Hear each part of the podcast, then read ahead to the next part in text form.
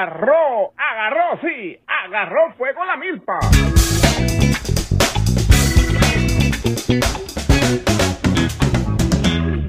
Hola, hola, ¿cómo están? Eh, nuestra invitada hoy es una persona muy especial. Eh, se avecina un podcast muy bueno con la doctora Claudia Campos y les aconsejo que lo escuchen todo porque esta entrevista va a quedar bien berraca, como dicen los colombianos. Doctora, ¿cómo está? Hola Edwin, no, muy feliz, feliz de estar aquí contigo, muchísimas gracias. Y bueno, saludos de verdad para toda la gente que nos está escuchando en este momento. Eh, gracias doctora y gracias por eh, aceptar mi invitación. Eh, espero que tengamos una charla muy bonita y amena en los próximos minutos. Así será. Doctora, ¿dónde, dónde empezó usted sus estudios en Colombia? Bueno, mira, yo empecé mi, mi carrera de, de psicóloga en, en, Colombia, en Bogotá eh, muy joven. Realmente a mí en la vida me ha rendido mucho en todo. Yo creo que por eso tengo como tan larga trayectoria y, he hecho tantas cosas. Que um, empecé muy joven, realmente en la universidad. Yo tenía 17 años, 10, casi 16 años eh, eh, recién cumplidos cuando comencé a hacer mi universidad y comencé mi carrera de psicología. Eh, estudié en la Universidad Católica de Colombia y, y, bueno, desde ahí pues una apasionada de mi carrera. Sí, doctora, ¿y cuándo fue que le pasó a usted por, por la mente? Usted dijo, yo, yo quiero ser psicóloga y sexóloga. Mira, eh, realmente no me pasó por la mente en ese sentido. Bueno, el ser psicóloga creo que fue siempre, o sea, yo quería ser, iba a estudiar medicina realmente y, y esto es algo que muy pocas personas saben. Yo iba a estudiar medicina eh, yo tu, yo eh, quedé embarazada muy joven. Yo tuve a mi hijo a los 17 años. Eh, estaba recién terminando el bachillerato y comenzando la universidad y como que eso me, me dio a mí un vuelco la vida en el sentido eh, profesional. Sin embargo, pues tuve unos papás maravillosos que me apoyaron y que, y que básicamente, como siempre lo digo en, en términos un poco eh, de risa porque de verdad sí fue un momento muy difícil para mis viejos eh, el hecho de, que su hija, su hija menor, eh, se le casara tan joven, que estuviera embarazada, que truncara muchas de las cosas y de mis sueños a nivel de estudio. A mí me encantaba estudiar siempre. Entonces, eh, realmente mi papá fue el, el, que me apoyó y me dijo, yo te sigo pagando la universidad, vas a estudiar. Y ahí como que empecé a decir, mire, la medicina de pronto, ya con un hijo, con todo. Y otra de mis carreras por opción era la psicología. Entonces ahí es donde yo estudio psicología, me, me especializo en psicología clínica, porque me gustaba toda la parte de salud mental y porque me parecía que era un mundo fascinante. Sin embargo, fíjate que aún en la carrera de, de psicología en esa época eh, no había mucho tema de con respecto al tema de sexualidad, no lo preparaban a uno mucho. Y ya cuando yo salgo a trabajar como psicóloga, mi, una de mis primeras prácticas de psicóloga y de trabajo fue en el Hospital Militar de Colombia de Bogotá, eh, fue con en pacientes con cáncer. Yo trabajé con todo el tema de, de pacientes terminales, ah. eh, con el tema de la muerte, hice un curso de tanatología, que es todo el tema de la muerte, eh, de la vocación de duelos, todo esto, pero con pacientes y mujeres con cáncer de seno. Entonces, en ese momento, cuando yo veo pues todo como esta conexión con el cuerpo, con, con el hecho en este momento, pues obviamente la, las mastectomías, eh, la sexualidad, parejas que se, se acababan por, por este tema, eh, empiezan a hacer en mí el tema de la sexualidad. Yo irónicamente digo que estudié educación sexual, pues básicamente pues porque porque a mí nadie me habló, ¿no? De sexualidad. Sin embargo, no fue así. Creo que fue más el contacto con las mujeres eh, y con el cáncer que, que me hace eh, pensar era la sexualidad de estas personas, de estas mujeres y de la enfermedad. Y ahí es donde empiezo a buscar cómo especializarme en sexualidad y en sexología. Ah, bueno, sí. Entonces, cuando usted estaba ejerciendo su, su labor de, de psicóloga en el, en el hospital de en el, en el, hospital con pacientes de cáncer, doctora, eh, sí. era difícil, ¿verdad? Porque imagínese, yo me imagino que tal vez usted hoy estaba hablando con un paciente y al otro día ese paciente ya no estaba. Me imagino que era algo duro para usted. Eso eh, también. Sí, fue muy duro. Fíjate que sí, Edwin, eh, fue muy duro. Yo creo que a uno no lo preparan y, y mira, valga redundancia en el momento que estamos pasando ahora, que yo veo la gente que está pues en esta primera fila de batalla con toda esta pandemia de, profesionales de la salud y, y puedo saber lo difícil que es para ellos ver morir una persona, acompañar también a alguien a morir dignamente, eh, es, es algo que, que a uno definitivamente las facultades y las universidades no lo preparan en ese sentido. Entonces, eh, fue duro, fue duro en su momento, pero por fortuna tuve maestros de vida que fueron mis, mis jefes en esos momentos, eh, la gente en el hospital que realmente me ayudó a, a transitar ese camino y que me ayudó a, a, bueno, a salir adelante como, como profesional y no, y no sentirme, saber qué hacer para que pues no me afectara cada uno de los casos. Además yo trabajé con niños con leucemia, entonces en ese momento yo tenía a mi hijo pequeño, niños con leucemia, en ese momento también la leucemia, el cáncer era básicamente un tema de, de muerte, ¿no? Porque no había tantos tratamientos como los hay hoy en día que sabemos que pueden ser enfermedades curables.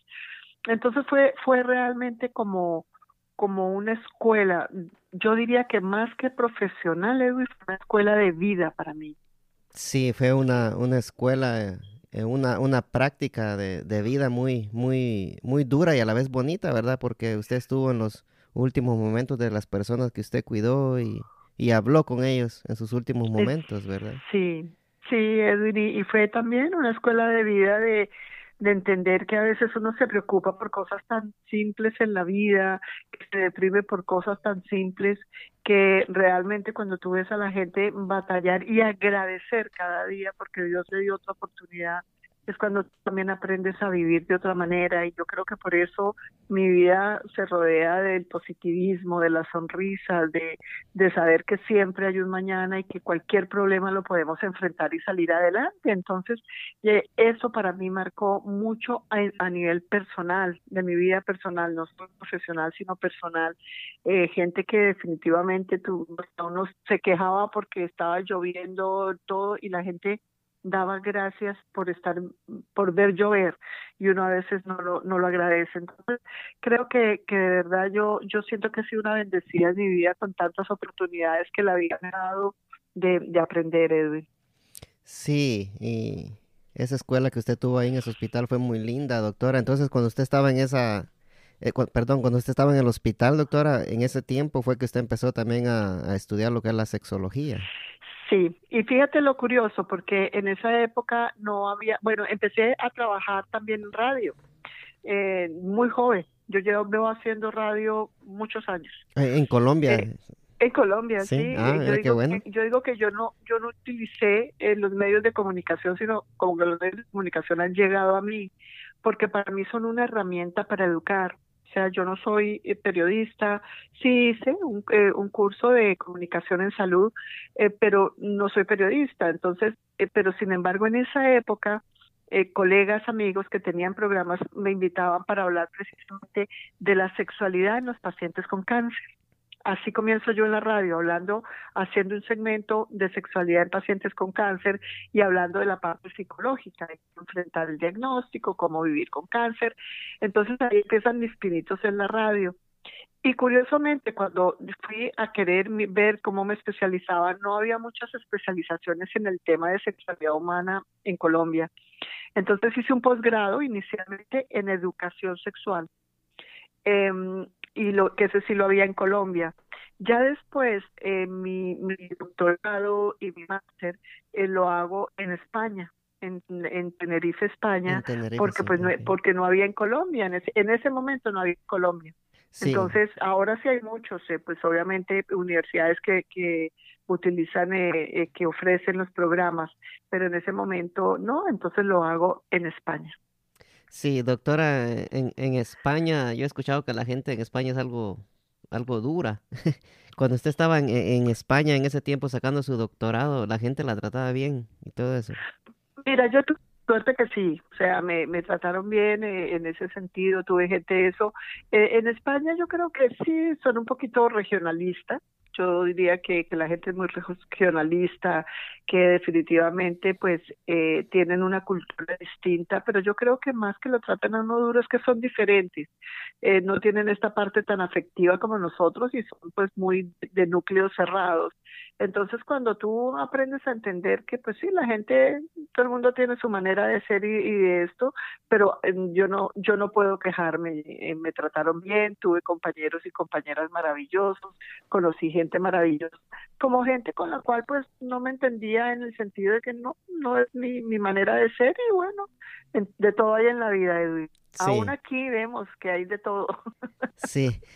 ¿Cuánto tiempo eh, pasó en España usted, doctora, para, para regresar a Colombia después? No, mira, yo hice, em, a ver, hice estos cursos eh, y en el, o sea, estuve más o menos porque fue parte presencial y parte eh, la hacía a través de, online. En, en, ese sentido, ya yo estaba haciendo la transición de venirme para este país, el grado y todo como, como el, el, PhD, ya estaba yo aquí en los Estados Unidos y yo llegué aquí en el 97. Sí, eh, Entonces esto fue eh, básicamente que duré, o sea, yendo y viniendo de España, pues también trabajé allí porque dicté muchas conferencias, fui a muchos congresos, entonces yendo y viniendo te diría que dos años. Dos años, oh, Sí, es bonito España, ¿verdad, doctora? Sí, es muy lindo. España es muy lindo, bueno, eh, como todos los países nuestros y, de, y, y, los países europeos, cada uno tiene su encanto, pero sí, España es muy lindo, particularmente, bueno, tuve la dicha de estar también en, en las islas, ¿no? Que, que es Tenerife y, y Canarias, que son maravillosas y son hermosas. Sí. Doctora, ¿y cuándo fue que usted eh, decidió venirse para, para acá, para Estados Unidos, eh, de Colombia, porque antes de, después de estar en el hospital con los pacientes de cáncer y después de tratar con los niños con leucemia, ¿cuánto tiempo pasó después de eso que usted tomara la decisión de venirse para acá, para este país? Mm, mira, Edwin, bueno, estamos hablando de un montón de años en el sentido de, de, de bueno, yo trabajé casi 10, 11 años en el hospital militar eh, después de eso eh, tuve como como he hecho tantas cosas en mi vida y cosas que que la gente no sabe eh, realmente porque siempre he sido una curiosa de los temas de psicología y me encanta me encanta estudiar me encanta hacer eh, me encanta hacer máster me encanta eh, hacerlo. Y estando en el hospital militar eh, soy una apasionada, si tú me preguntas ya por mi vida no profesional, sino parte de mi hobby, amo el fútbol. Ah, soy una ah, ¿de apasionada del soccer, lo amo, soy una apasionada del fútbol. Ah, eh, doctora, discúlpeme que la interrumpa antes que le quiero que le rompa el corazón a unos cuantos ahorita. ¿Le gusta el, el Barcelona o el Real Madrid? Uy, me voy a meter en líos, pero no cambio mi Barça. ah, sí, está. Estamos bien entonces, doctora. No se preocupe. ¿Tú también? Sí, sí. Sí, sí, sí, no cambio mi Barça. Em, y, y, sí, me encanta. Soy una apasionada del fútbol y esto se lo, se lo heredé a mi papá. Eh, mi papi, bueno, nosotros somos dos mujeres, mi hermana mayor y yo. No, no tuvimos hermanos hombres y, y yo fui muy apegada a mi papá.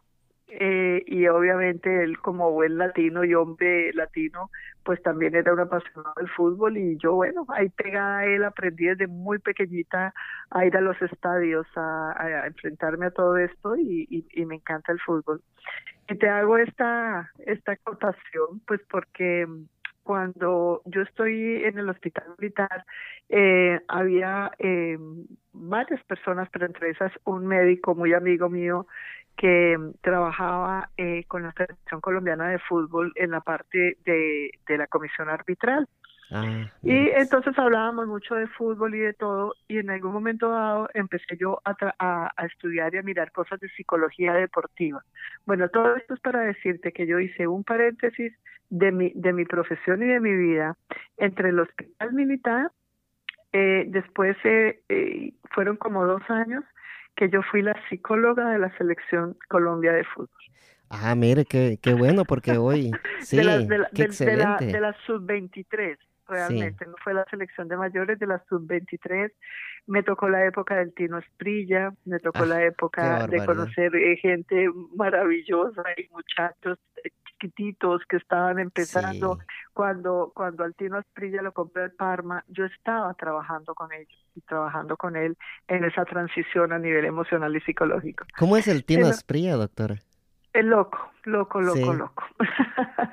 sí, un muchacho, mu- mire, ingenuo, amoroso, pero pues definitivamente yo digo que desafortunadamente muchos de nuestros deportistas en esa época, hoy en día por fortuna ha cambiado mucho eso, em, pero no tenían como, como esta estructura, eh, digamos, para, para tener como, como la coherencia del éxito, de lo que significaba, de todo lo que significaba en ese sentido el éxito para ellos, la plata, el dinero, con tantas carencias, con tanta humildad, que definitivamente el muchacho de no tener nada, tener todos los millones, pues definitivamente nadie les enseña a, a los, es más, nadie le enseña a los seres humanos a lo que significa el éxito y lo que pueden ser esos valores con respecto a la plata y con respecto al, al tener poder y al tener cierta fama, ¿no? Yo creo que muchos no saben manejar esa parte.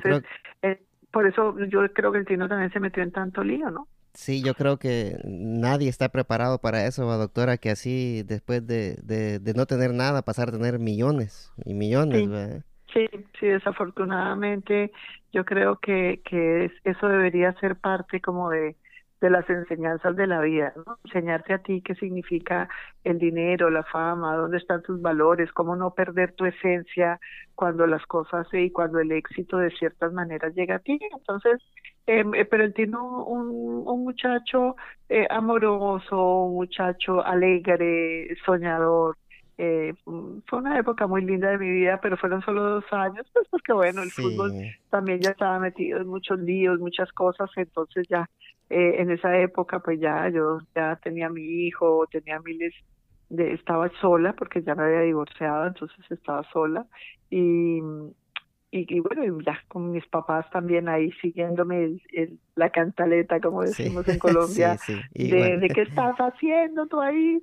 y bueno y de ahí salgo pues a, a liderar em, un grupo eh, espectacular en el Ministerio de Educación con el Proyecto Nacional de Educación Sexual entonces ahí ya retomo toda mi parte de, de sexualidad ahí es donde empieza a ejercer usted su profesión como sexóloga. sí sí ya empiezo más eh, digamos nunca la dejé pero pero sí realmente Pero ya a tomarlo de lleno. Sí. sí sí a tomarlo de lleno y, y estando en este en este trabajo eh, conozco al que hoy es mi esposo Sí. Eh, eh, lo conocí en un congreso precisamente de sexualidad en, en Zacatecas, México. sí. Doctor, Eh, antes él- que antes que continúe le voy a decir algo antes que se me olvide. Este, la, la mamá de mis niños, bueno, yo nosotros nos separamos ya hace como unos cuatro años con ella. Pero ella fue a Colombia y cuando vino de regreso yo le dije que me, que me trajera unas camisolas de la selección de Colombia y me trajo una de la selección de Colombia y una para cada uno de los niños. Entonces nosotros andamos en la calle en veces con las camisas de Colombia y me preguntan si soy colombiano. Yo le digo que no, pero en, en mi país, Guatemala, doctora, hay mucha gente colombiana, fíjese, y, y allá le van mucho a la selección de Colombia también. No se imagina usted la, la cantidad de colombianos que hay en Guatemala, bastantes. Y, y cuando juega Colombia, pues es, es, es alegre porque hay muchos guatemaltecos que le vamos a la, a la selección de Colombia ah, también. qué lindo, Sí. qué lindo, qué lindo saber eso y sí, mira, la verdad que que bueno, el fútbol nos une a muchos, ¿no? Eh, yo creo que, que es parte de nuestra de nuestra cultura latina. Sí, Eh, así que que bueno, pues me alegra mucho, me alegra mucho que te guste eh, nuestra selección y que te pongas esa camiseta eh, tricolor que, que bueno, quienes somos colombianos pues la, la, la amamos con pasión. sí, hay, hay un, hay un locutor eh, en Guatemala que se llama, el comandante Castro se hace llamar, él, se llama Alfredo Castro. Eh, es un locutor colombiano que mis respetos para narrar ciclismo eh, y para narrar eh, fútbol también. No, usted lo escuchara. Bueno, quizás lo ha escuchado, ¿verdad? Pero, sí. Sí, sí, bueno, es que bueno, y sí, y esa parte pues es es súper linda y, y bueno, eso eso no Sí. lo dejo, realmente sigo amando el fútbol y sigo disfrutándome el fútbol. Sí, qué bueno, ya va a empezar otra vez el fútbol, doctor. Eh, sí, yo creo que muchos han sufrido sin, fútbol. Bueno, hemos sufrido sin fútbol. Sí, la otra semana regresa la, la Bundesliga eh, alemana. Yo creo que ya el 2 de junio creo que regresa la Liga Española, doctora. Ya estamos cerca. Sí, sí, yo creo que sí, ya es necesario para todos. Yo creo que no solo para, para los mismos deportistas, sino para, para la gente, para los fanáticos. Es una manera también de distraer de todo esto que definitivamente nos hizo cambiar la vida. Sí. Regresando al tema, doctora, me decía que eh, usted ejercía la profesión de psicóloga con, con su actual esposo, me decía. Bueno, mira, él, él no es psicólogo, él es, su doctorado es en salud pública, pero nos conocimos en Zacatecas, México, en un congreso de Costa Rica. Y, y nos conocimos allí. Yo viví en Colombia, él vivía aquí en, en Estados Unidos, en el área de Washington. Y, y bueno, mira, lo que es la vida, ¿no? Y lo que es eh, recorrer todos estos países. Yo trabajaba mucho con, trabajaba en ese momento mucho con Latinoamérica, trabajaba, viajaba mucho a México, a varios países de Latinoamérica, mm, dando conferencias y, y allí nos conocimos. Y bueno, mira, flechazo y lo que tenía el universo. Eh, yo siempre digo que yo llegué a este país no como todo el mundo con un sueño americano, sino con, con un proyecto de vida personal y ese proyecto de vida personal era el amor. Eh, nos casamos y ya vamos a cumplir 22 años de casados. Wow, 22 años es, bastante. Y la felicito, doctora. a nosotros. Díganos a nosotros que lo hemos vivido. Sí, pero yo, yo siento de que, ya para ir entrando un poquito en lo que es esto del, del matrimonio y todo, doctora, este, yo siento de que eh, hay, que, hay, que, hay que ser paciente, ¿va, doctora, en una relación para, poder entender y, ver lo que la pareja quiere, ¿verdad? Para que esto dure, me imagino yo. Bueno, usted me dirá, usted es la, experta. No, mira, yo creo que hay que tener de paciencia enorme, pero yo creo que también de flexibilidad.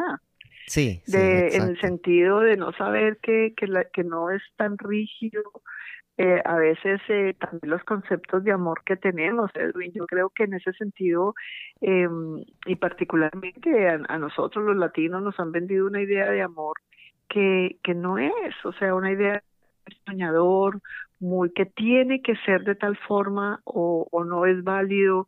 Y yo creo que ahí es donde muchas de las parejas pues eh, terminamos eh, eh, en locuras no y en, y en cosas que no son.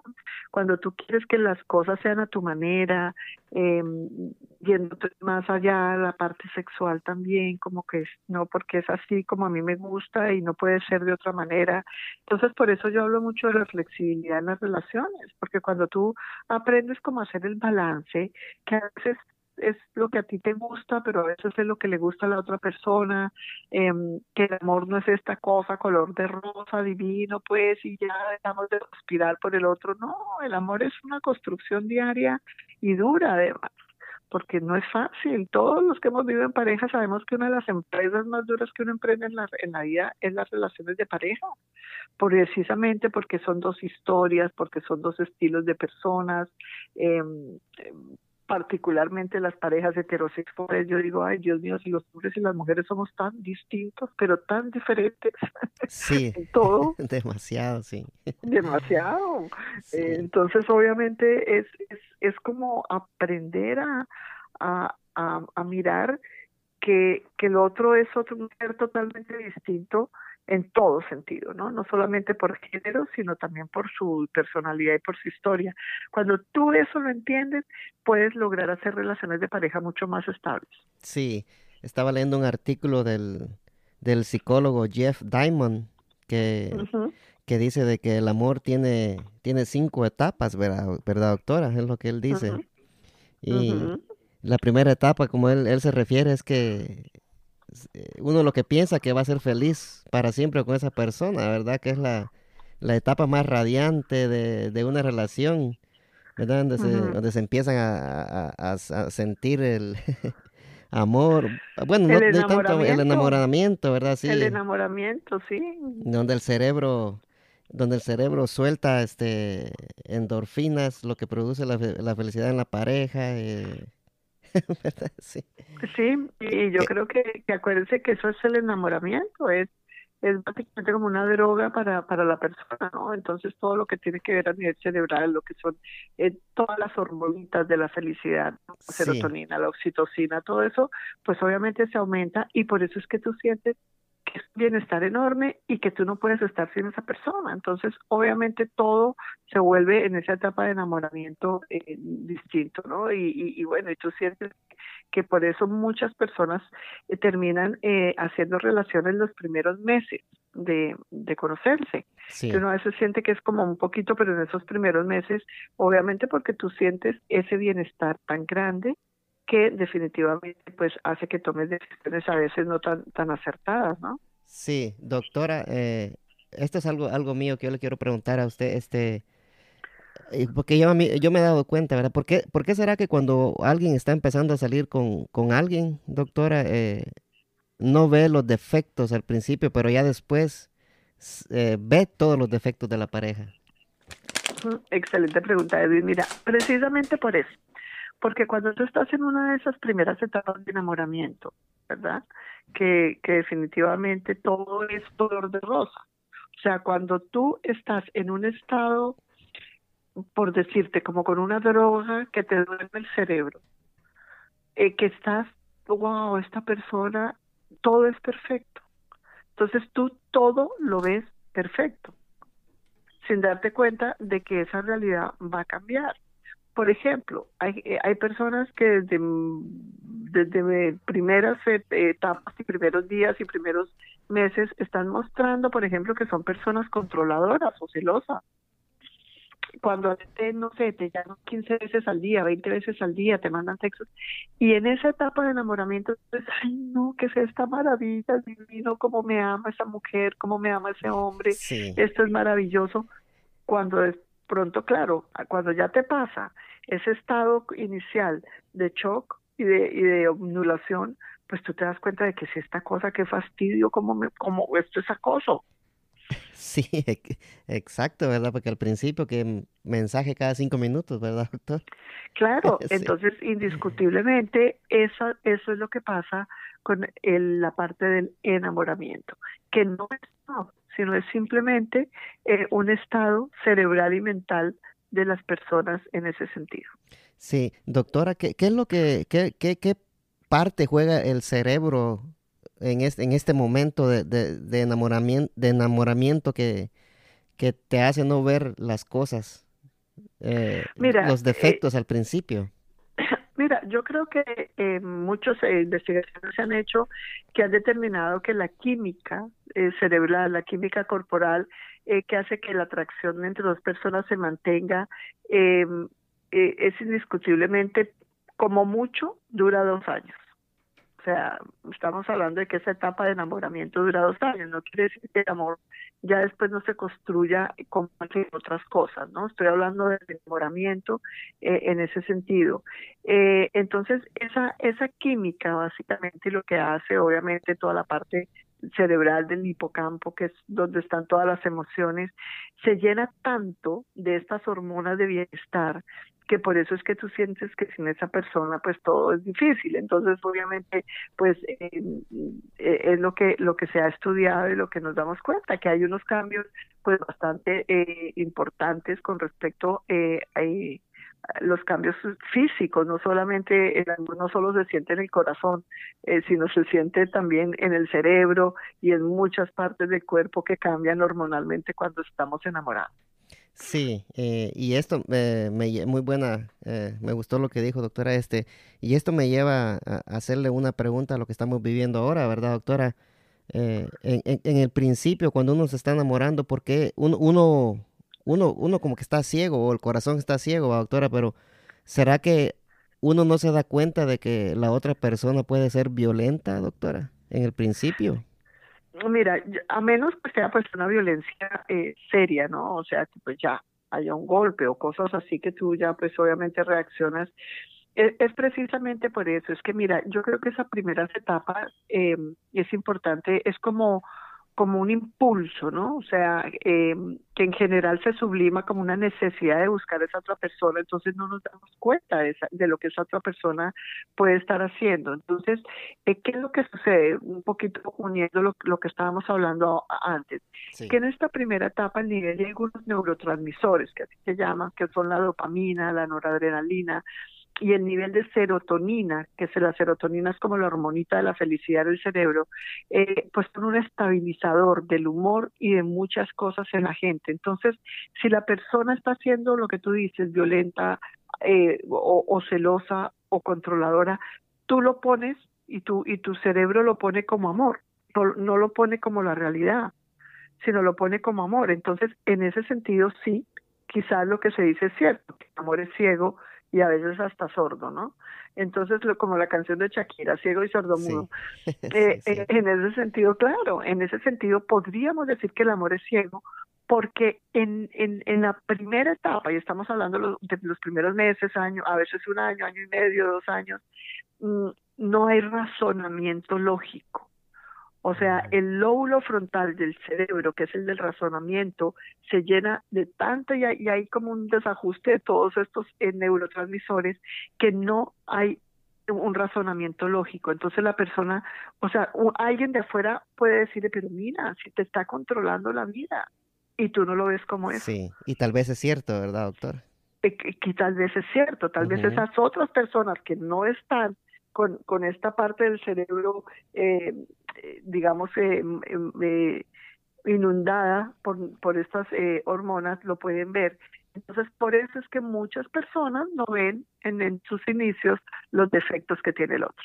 Sí, me voy a, doctora, saltándome un poquito el, la segunda etapa del, enamoramiento, me voy a saltar, porque en la segunda etapa, según el, el, psicólogo, es donde los novios se sienten amados, seguros, y, uno siente que es eh, la otra persona es el amor de la vida de uno, ¿verdad? Y es muy bonito, pero me quiero pasar a, la tercera etapa, doctora, que es la decepción, ¿verdad? Y, y, en esta etapa la mayoría de las parejas fracasan y terminan la relación. Es... Mira, es que indudablemente, porque cuando, a ver, si, tú vas primero pues en esa etapa que es como este impulso grande y este, digamos, como wow, eh, maravilla de, de, vida. Después pasa lo que tú dices, ¿no? Que es como ya más el amor romántico, ya el amor más de cuidado, de me siento protegida, me siento. Pero cuando tú empiezas a ver la realidad en esa persona, pues ahí empiezan dos cosas. O empiezas a amar a esa persona aún a través de esos defectos y esas cosas que no te están gustando tanto, o básicamente la decepción y es donde las parejas se, se, empiezan a, a deteriorar. Porque cuando tú empiezas a ver que ese hombre no era amor si no eran celos o esa mujer era controladora, indiscutiblemente tú ya empiezas a sentir como que esto no, no es lo que yo quiero, no era lo que me gusta, y empiezan entonces la decepción con respecto al amor y con respecto a esa idealización de la persona. Porque en esas primeras etapas idealizamos el amor. Entonces es, wow, esta persona es lo máximo, el príncipe azul de la vida, la princesa, y ni príncipes ni princesas existen, déjenme decirles, o sea, lamento ser yo la que los decepciones y todavía eh, creías en princesas y en príncipes. Sí. Pero mm, existen personas de carne y hueso con muchos defectos y con cualidades también. Entonces, por eso viene esa etapa de decepción, ¿no? Cuando ya tú te das cuenta que eso tú estabas viendo como, como grandes eh, cualidades o como, o como parte de, tu príncipe o princesa, ya no e, es algo que ya no te está gustando, ¿no? Sí, es, es eh, esa tercera etapa es donde, donde ya la pareja empieza a ver los, los defectos del compañero, ¿verdad, doctora? Y, y si logra uno pasar esta etapa, es un gran paso, ¿verdad? Mira, bien dicho alguien que nunca supe quién, quién lo dijo de, de, una manera tan acertada, y es que eh, uno aprende a amar cuando tú amas perfectamente a un hombre o a una mujer imperfecta. Sí, y eso, y más que eso es el amor. eso es el amor, sí. Claro, o sea, uno ama a un ser humano que tiene defectos y que tiene cualidades. Y cuando las cualidades y cuando esa otra persona me da más bienestar, que obviamente que sus defectos no son algo que, que vaya en contra mía, pues indiscutiblemente eh, eso es el verdadero amor, ¿no? Eh, es un amor acompañante, un amor de, de, de, amistad, un amor de proyectos juntos, un amor de, de, familia. No es solamente un amor erótico, no es solamente el amor sexual, no es solamente el amor pasión, sino es un amor de cuidado. Pero cuando esa persona tiene unos defectos que violentan lo mío, por ejemplo, la, la violencia, Exacto, el abuso, sí. el mismo control, el control y los celos no son amor, no. Eso, eso termina deteriorando una relación de una forma espantosa. Entonces, eso pues eh, eh, es distinto a cuando pues hay defectos que sí hay, que yo soy súper ordenada y el otro no. Bueno, eh, obviamente son cosas que uno puede eh, ir pasando como defectos del otro, ¿no? Entonces yo creo que, que ahí es donde necesitamos pues eh, aterrizar con respecto a, a, la idea de amor que tenemos, de decir que no sea un amor idealizado, que no sea un amor porque si es un amor idealizado, un amor donde tú ahorita me dices, no es que yo me muero sin él, digo, bueno, pues muérete, porque ah, uno no puede morirse sin, sin nadie, o sea, esto no es amor, esto es obsesión, eso es codependencia, sí. eso es otra cosa distinta a lo que es el verdadero amor. Sí, doctora, ya que usted mencionó celos, fíjese que yo, yo pregunté en mi Facebook y, y me mandaron más este inbox, no me, no me comentaron en mi página, eh, eh, en, el, en el post que puse en Facebook. Entonces una persona me preguntó, me dijo, mira, preguntarle a la doctora si es normal tener celos. Y, y, yo le, sí, yo le puedo preguntar, le dije yo, ¿verdad? Pero a, a mi punto de vista, doctora, ¿usted, usted cree que hay, hay personas que, que tal vez son celosas y, y, no lo saben, doctora?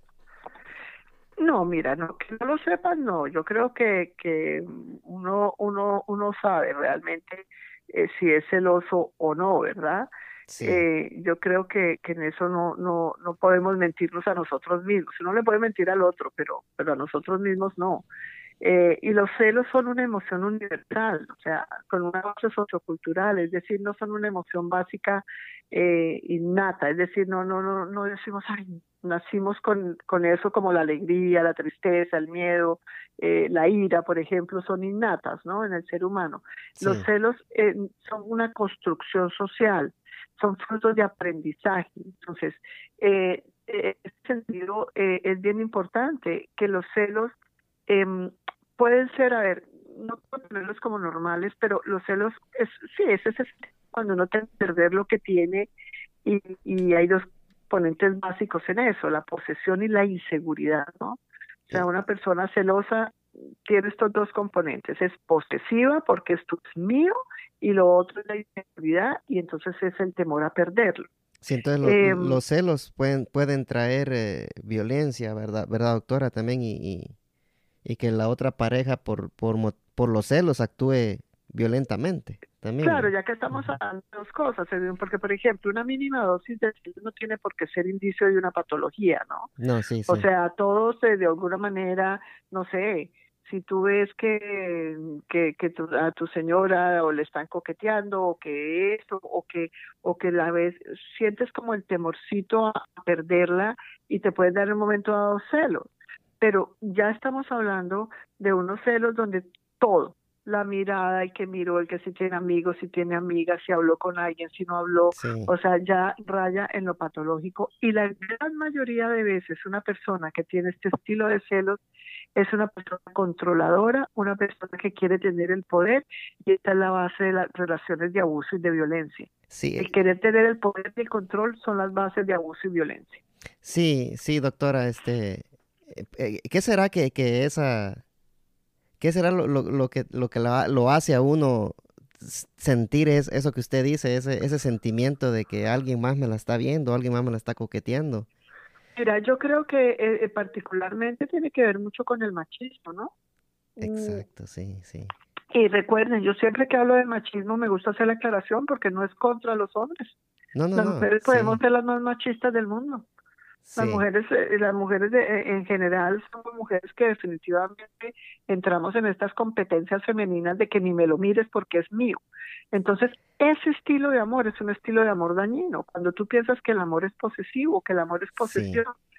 que yo compré este hombre o compré esta mujer, básicamente. Entonces, en ese sentido, pues obviamente tú no lo cuidas desde el amor, sino desde la posesión. Y cuando tú cuidas a alguien desde lo posesivo, desde que esto me pertenece, pues indiscutiblemente no, no cuidas del amor, sino simplemente es como cuidar un objeto. Entonces, yo creo que aquí un poquito, y, y, el tema es aprendamos a amar al otro como un ser humano. Como, a ver, ¿por qué crees que lo vas a perder o, o la vas a perder? Si tú eres una persona que estás dando el cuidado, el amor, la ternura, el detalle, la intimidad, eh, si estamos teniendo buena comunicación, ¿por qué va, a venir alguien a quitármelo? Mira, uno, a mí me da risa ese, ese eh, cosas que a veces la gente dice, ¿no? O, o, muchas frases cuando alguien es infiel o cuando se va con otros, no, es que esa me lo quitó, o ese me la quitó. No, nadie le quita a uno nadie que uno ha cuidado y que uno sabe que, que está pendiente de, de esa persona. Eh, básicamente para mí la infidelidad es una consecuencia de algo que viene mal y no la causa. Es una consecuencia de algo que viene mal desde hace mucho tiempo que tal vez uno no... Claro, una relación donde no sea... Mira, cuando a mí me dicen las parejas, no es que nosotros nunca peleamos. Digo yo, uy, es una pareja que se va a separar. Porque, a ver, ¿qué, ¿qué pareja no pelea nunca? Exacto. Todos, sí. todos tenemos eh, divergencias, todos tenemos ciertos conflictos, algunos más, otros menos, y estoy hablando pues de, de, los conflictos normales y las peleas normales, no estoy hablando de abuso, eso no tiene nada que ver con, con las peleas de las parejas. ¿Y Pero entonces una pareja que nunca pelea es una pareja que nunca se ve, Edwin, que, nunca, que nunca, que no importa el otro. Sí, eh, y esto que usted dice de las peleas, eso es, eh, eso es el, la quinta etapa, ¿va, doctora, donde, donde saca, uno saca adelante cualquier situación en, en, pareja, ¿verdad? Sea una pelea, sea una crisis, sea lo que sea, ¿verdad? Y ya cuando uno supera esa etapa, pues yo creo que ahí dice el psicólogo que ya uno está enamorado. Mira, sí, sí, discutiblemente ya es cuando se ama de otra manera, ¿no? Cuando ya dejas de pensar en tú o yo para pensar en el nosotros, ¿no? Sí, exacto. Eh, sí, eh, Cuando cuando tú ya ya no ya no solamente porque yo quiero, porque yo pienso, porque yo necesito, porque ya a mí me gusta, sino cuando tú piensas, ok, ¿qué nos gusta a los dos? ¿Dónde estamos los dos? Que esa parte, ¿no? Cuando tú dejas de pensar en el en el tú, yo y, y vienen nosotros, eh, ya nos estamos acercando pues a una relación. Y eso no, no es garantía, ¿no? Hay parejas de 40, 50 años que terminan divorciándose, pero, es, es un poco el, camino, ¿no? Sí, y uno se da cuenta, doctora, cuando, cuando la pareja dice yo, yo, yo, yo y, después tú, ¿verdad? Y, y al principio hay gente que no, no se da cuenta de eso, pero ya después ya cuando miras que es solo yo, yo, yo y, como el asadón solo para adentro, ahí es donde uno dice, bueno, espérate aquí, ¿qué está pasando acá? ¿Verdad? O somos o no somos, ¿verdad? sí, no, y es que definitivamente, eh, si tú te das cuenta, y sí, todos, todos quienes hemos vivido en pareja, quienes hemos sufrido también separaciones, quienes eh, estamos construyendo relaciones de amor, pues nos damos cuenta que no es fácil porque los seres humanos somos un poquito o bastante, diría yo, eh, egoístas, ¿no? Y, y, queremos siempre, obviamente, el, el que es como a mí me gusta y más en el amor. Y yo creo que ahí es donde realmente es el, es el avance y es la superación personal cuando realmente aprendemos a que una relación de pareja, y por eso se llama pareja, es de dos y que donde los dos trabajan juntos, donde los dos eh, tienen ese potencial de, de construir juntos, pues es un es un amor que va pues a perdurar con el tiempo, ¿no? Si tú estás construyendo solo bajo tus parámetros, bajo tus esquemas, bajo tu gusto y bajo lo que tú eres sin darte cuenta lo que la otra persona necesita, pues definitivamente que eh, podríamos decir que esos son los indicadores de una relación que va a, a gusto. Sí, es que solo, solo yo voy a hacer lo que quiera y hay que mirar a la otra a ver qué hace. Entonces, no, o el otro, eso no está bien. No, y, sabes una cosa, yo creo que también es algo más importante, de verdad, y, poderlo hablar es desde, desde cómo eh, evolucionar, cómo también los seres humanos tenemos que evolucionar. Mira, esta, esta cuarentena, esta pandemia nos ha puesto a todos ah, con la famosa palabra de, de, esta cuarentena, ¿no? Y es reinventarnos. Y yo creo que eh, desde hace mucho tiempo yo vengo diciéndole a las parejas, hay que reinventarse. Porque cuando tú eh, no te ajustas a los cambios, cuando tú no piensas que las cosas cambian, pues definitivamente tú no haces nada. O sea, todos veníamos en este momento, en un, en un momento de comodidad, ¿no? O sea, todos veníamos, sabíamos cuál era nuestra rutina, lo que hacíamos, tal vez teníamos proyecciones o no. Y de pronto, ¡pum!, todo eso se acabó. Sí, y, y, antes de que ya vamos a entrar en la cuarentena, porque le tengo una pregunta ahí, doctora, este, antes de, de, hacerle la pregunta, fíjese que antes de que empezara la pandemia yo, yo publiqué en mi Facebook, eh, ¿qué le dijera yo? Como en enero creo yo, que yo me estaba dando cuenta que la gente estaba viviendo como muy, como muy loca, va, como muy, como que se les valía la vida. Entonces yo puse en mi Facebook, ¿verdad? Hoy, aquí yo miro que toda la gente está viviendo como, como que si nunca fueran a morir, puse en mi Facebook, ¿va? Y un mes después, como que me da la razón la vida y, miro que toda la gente está viviendo con miedo a morir. Y lo puse en Facebook también. Y ahora qué pasó, hoy todos viven con miedo a, morir, ¿verdad? Sí, y, las relaciones de pareja deberíamos vivirlas, obviamente no con miedo a morir, pero sí sabiendo que el otro no me pertenece. Y que si yo no cuido el amor, ojo, no al otro, porque cuidar al otro puede significar desde ponerle GPS en el carro para saber dónde está, y eso no es, sino cuidar al otro es saber qué necesita, qué quiere, cómo lo ayudo, cómo lo hago, cómo ayudo para que la otra persona sea mejor persona, los proyectos conjuntos, qué le gusta, cómo tengo detalles, cómo, cómo amo a esa otra persona también. tú sabes, y bueno, en, aquí eh, particularmente en el área que con los segmentos de radio de sexualidad, la queja número uno es que las mujeres no tienen deseo, que los hombres tienen más deseo, que tienen más ganas, y la sexualidad es algo que también si tú no la construyes y si tú no construyes el amor, las mujeres necesitamos sentirnos amadas para tener ganas de tener sexo. Sí, Entonces, eh, somos distintos en eso. Sí, sí, porque eh, yo tenía una, una novia, fíjese, bueno, voy a contar esto acá. que se joda, como dicen los de Puerto Rico. sí. Eso, dale. Sí, yo tuve una novia, uh, fíjese, doctora, no voy a decir el nombre, ¿verdad? Pero ya le estoy hablando como unos, que unos dos años tal vez. Me decía, ah, no, es que, es que tú quieres nada más y, y a tener sexo y ya, ¿no? Me decía, yo, yo quiero que me toques, que me acarices y todo eso. y, todo eso. Sí, no, yo no quiero así, no, no, a mí no me gusta, me decía, yo tiene que ser un, para mí eso es muy especial y yo quiero que sea así todo el tiempo, ¿verdad? Me decía. Entonces eh, dije, bueno, pero ¿por qué? Todo el tiempo, ¿verdad? Va a ser especial, si que no podemos nada más hacerlo. Bueno, mira, pero eh, yo, sé que, todo el tiempo puede ser especial, o sea, ya hablando un poco en eso, sí, hay, hay veces, como digo yo, los rapiditos o los momentitos o lo que sea, pues sí, esa, estas cosas existen en, materia sexual. Sí. Pero lo que estoy diciendo yo y no es malo, ¿verdad, doctora? ¿Verdad? No, no es malo, no es malo. Lo malo es cuando todos los días es bajito. O sea, cuando todos los días es, ah, porque yo tengo ganas y punto. Primero que todo, yo creo que, que eh, hay algo que es importante entender y es que somos muy distintos en materia sexual, hombres y mujeres, en ese sentido. Entonces, que la, la mujer necesita como de más condiciones afectivas y románticas para tener sexo, los hombres no los hombres, y, no digo que, pues, o sea, los hombres, hay algunos hombres que sí, pero los hombres por lo general eh, son mucho más visuales, son más carnales, son más del deseo.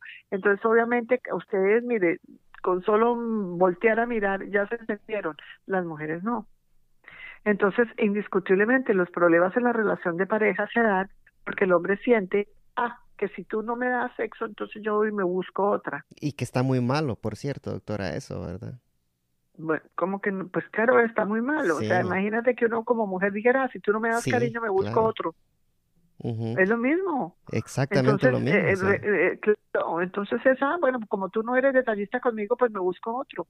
Y lo mejor es que las mujeres sí se están buscando otros en ese sentido. Hoy en día la infidelidad femenina también ha aumentado mucho, porque las mujeres sí, también dicen, bueno, si aquí no me prestan atención, pues me voy a donde quien me está prestando atención, porque las mujeres también necesitan afecto, necesitamos afecto, Ah, necesitamos atención más que todo, ¿verdad? Porque ahí sí como dice el dicho, ¿va? el que no, el que tenga tienda, que la tienda. Ni sino que la venda. Y si no, que la venda, sí. Y, y esto me, me lleva a otra, a otra pregunta, doctora. Ah, mire que nos, nos estamos adelantando mucho. Doctora, usted me dirá cuando, cuando quiera que terminemos. Tranquila, ¿oye? tranquila. Sí. Todavía hay unos minutos. Sí, entonces esto me lleva a otra pregunta que me mandaron en, en, en mi Messenger, doctora. Este, eh, me dicen, se lo voy a leer exactamente como dice, ¿verdad? Que por, ¿tú crees? Pregúntale a la doctora, me dijeron, si tener sexo todos los días en esta cuarentena es bueno o es malo, me dice, por la cosa esa de que si el sexo te baja las defensas o te las sube o, o no sé. Usted sabe. Bueno, mira, eh, yo creo que, mira, en este sentido, eh, si, si los dos quieren y los dos pasan delicioso, pues qué delicia tener sexo eh, eh, eh, todos los días, ¿no? Eh, yo creo que, que eso depende de cada pareja. Sí, pero esto, Ahora esto no afecta con su sistema inmune, doctora. Póngale que, bueno, uno de hombre, ¿verdad? Que tener sexo dos veces al día, diario, porque usted sabe uno encerrado en su casa, ¿verdad? Y No, lo que él pues, me mira, si decía, quiere- sí. Si quieren tener sexo dos veces al día, todos los días, perdónenme, pero no hay pareja que le aguante. Y si los dos O sea, están igual, perdóname, Eso, eso ya Sí. es una compulsión, eso ya es una obsesión en ese sentido, porque igual una cosa es, es ciertos momentos, de, como digo yo, la luna de miel, pero ya Sí, sí. todo el tiempo, no. Entonces, en ese sentido, yo creo que no. También los hombres tienen que entender que no son animalitos. O sea, los únicos que no se pueden controlar con la parte sexual son los, son los animales. Sí, Entonces es un momentico. O sea, una mujer puede estar dispuesta un día a tener sexo dos veces o dos, pero ya cuando todos los días tú quieres lo mismo, se hace como una, como si fuera una, una labor más de no, hay, hay que comer tres veces al día y tener sexo dos. Pues no, sí, el la sexo cosa, también sí. tiene que tener eh, cosas más románticas, o sea, realmente yo creo que en ese sentido eh, los hombres han entendido muy mal todo el concepto eh, a nivel sexual de, del erotismo Sí. y, y por eso muchas mujeres terminan cansándose, muchas mujeres terminan eh, prefiriendo mejor peleo, con eso estamos bravos, si no me toca, no me sí. mira, eh, me duele la cabeza, entonces también ustedes tienen que- reestructurar un poquito eso. Sí, doctora. Ahora, eh, con, el, dime, contestar rápido lo del sistema inmunológico. Oh, sí, sí, que- perdón, sí, que continúa. sexo ayuda a fortalecer el sistema inmunológico.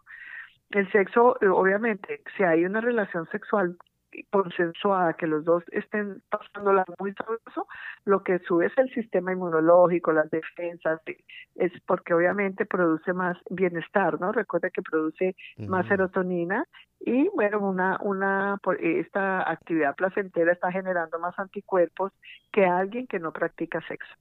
Ah, bueno, entonces sí, sigan, síganle dando. ventajas. Sí, síganle dando. Y porque sí, al parecer esta pareja los dos son igual de calientones, doctor. Entonces, ellos, Bueno, los eso dos, digo sí. yo, si los dos lo gozan, pues Sí. perfecto, Entonces no hay problema que le sigan dando, ¿verdad? Hasta que No, quiebren la cama. pero- sí. pero que realmente sea porque los dos lo gozan, no porque ella está cediendo a él porque, ay, porque él quiere, ¿no?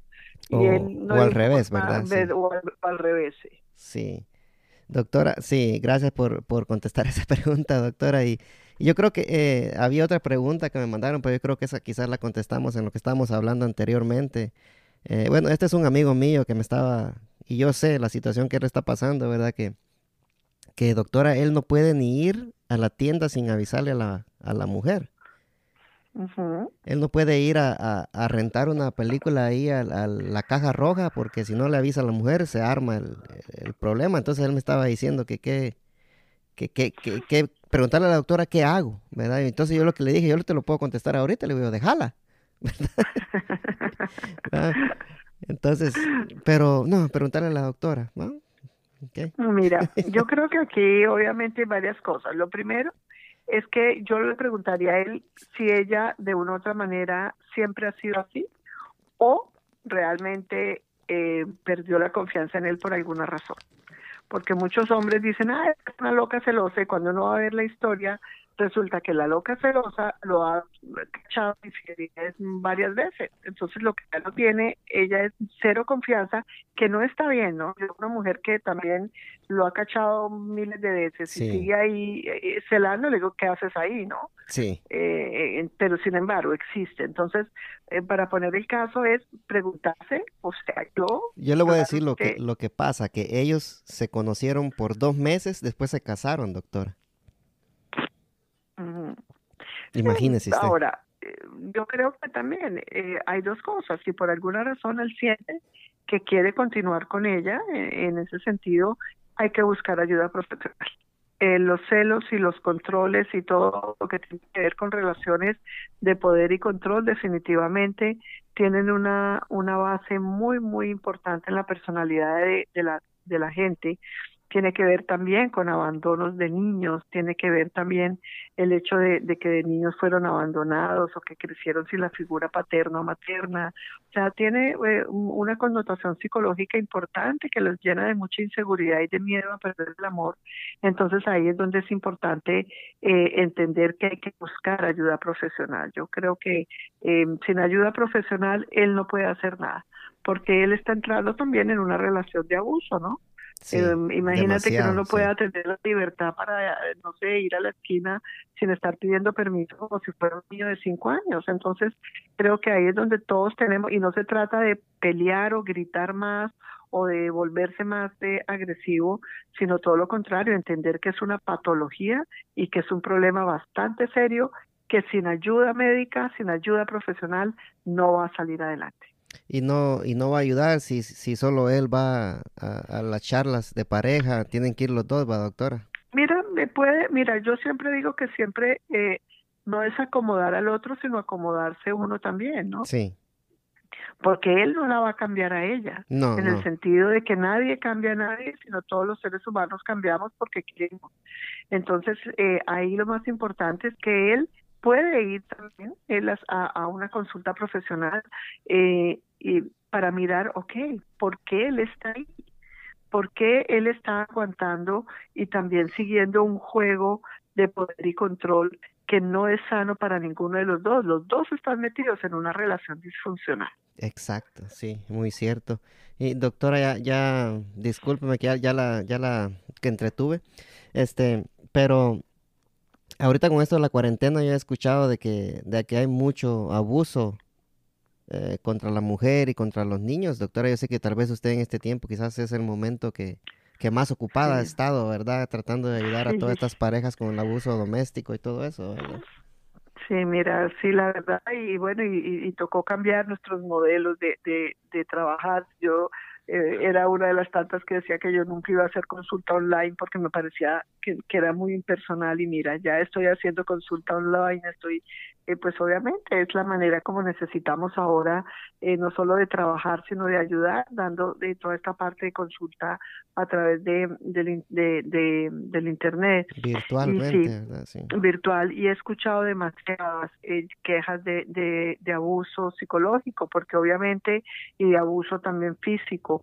y nada justifica ni la cuarentena ni nada justifica que una persona esté metida en una relación de abuso. Hay que buscar ayuda, hay que denunciar esos casos, porque definitivamente eh, eso no va a cambiar. Y es que eh, una persona, generalmente son personas que ya han venido en relaciones de abuso, entonces la atención que hay ahora, el alcohol, porque no hay, no, muchas veces digo yo, no hay para el mercado, pero sí hay para comprar la cerveza. Exacto. Eh, el, el, en ese sentido, eso no está ayudando a nuestras relaciones de pareja. Entonces, eh, muchos hombres y muchas mujeres están metidos en una relación que, como digo yo, es como una olla a presión, que es tanta la presión, la presión, que llega un momento en que explota y estalla. Y esto, lo peor es que no solo estalla contra la pareja, sino contra los hijos, y los hijos también están viendo eso, y muchas personas que seguramente nos están escuchando saben lo, lo doloroso que es vivir en un hogar donde hay abuso y violencia porque de pronto lo vivieron de niños. Entonces creo que no es seguir esos modelos que de pronto te hicieron daño a ti, es cómo podemos cortar con eso, cómo decir, Dios mío, yo tengo este problema y busco la ayuda o hago algo para que definitivamente mis hijos no sufran lo que yo tuve que sufrir. Sí, doctora, yo creo que para las parejas que tienen que tienen hijos, ¿verdad? Es, es lamentable, ¿verdad? Cuando el marido o ya sea la esposa le da abuso físico a su pareja y, al mismo tiempo le está dando abuso, eh, ¿cómo se dice? Ah, psicológico. Psicológico a los niños, ¿verdad? es que, es que aquí nadie se salva. sí. En una en una familia donde hay abuso y violencia, nadie se salva. Yo oigo a las mujeres decir, ay, no me separo por mis hijos. No, no los pongamos más de excusa. Eh, sí, doctora, ya que dijo eso. Es un eh, pretexto. Es un, es un gran pretexto. Yo creo que para uno cambiar en la vida no, no necesita poner de, de, pretexto a los hijos. Si uno, si uno ya no quiere seguir en esta situación, lo que uno hace es nada más irse y ya, ¿verdad? Sí, bueno, mira, la verdad no es tan fácil, Edwin. Ojalá fuera tan fácil como una vez me voy ya. Eh, porque también acuérdense que detrás de, de de una persona que está en una relación de pareja abusiva también hay la codependencia, ¿no? Entonces son personas que sienten, se sienten con una autoestima muy baja, con una valoración muy baja, eh, entonces son incapaces a veces de tomar esa decisión, son víctimas y el victimismo paraliza. Cuando tú estás en una situación de víctima, no tomas decisiones porque estás como paralizado, paralizada. Entonces, por eso hay que volverse uno responsable de uno mismo, porque cuando uno es responsable de uno mismo, uno toma acción y empieza a buscar las ayudas adecuadas. Sí, no, e-, es, cierto, este, no, no hay que, no hay que dejar que si a alguien, alguna pareja está teniendo abuso físico, va que, que, que, que lo denuncie, ¿verdad, doctora, a la policía? ¿Verdad? Si, si es demasiado el abuso, ¿verdad? Mira, si ya hay amenazas, si es el abuso, o si tú oyes gritos en tu casa vecina, llama a la policía.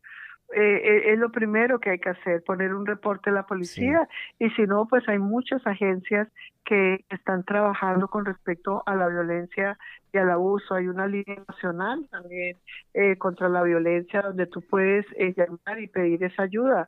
Pero obviamente si estás en un episodio eh, de, de, violencia, pues lo más cuerdo es llamar a la policía, ¿no? Yo sé que muchas mujeres tienen miedo por la deportación, pero no, no los van a deportar, no te van a deportar. Básicamente lo que van a hacer es sacar al abusador de, de la escena, pues para que no haya más violencia eh, contra, la, contra su familia, ¿no?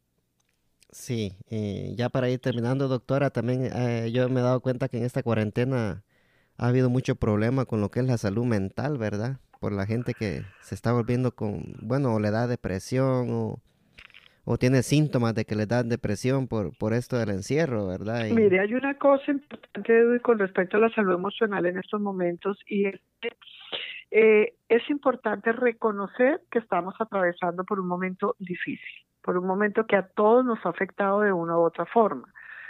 Eh, lo primero es aceptar que esto es lo que estamos viviendo, aceptar que hay momentos de ansiedad, que hay momentos de incertidumbre, que hay momentos de tristeza, pero también aprender a buscar ayuda, eh, hoy en día, eh, si quieres, tú puedes eh, poner, ahí está el, mi número de teléfono, el de WhatsApp, que es el 240-426-3756 eh, es el WhatsApp, es un mensaje de texto y podemos buscar ayuda para alguien que esté transitando pues en, algún momento, que no sabe cómo manejar sus emociones.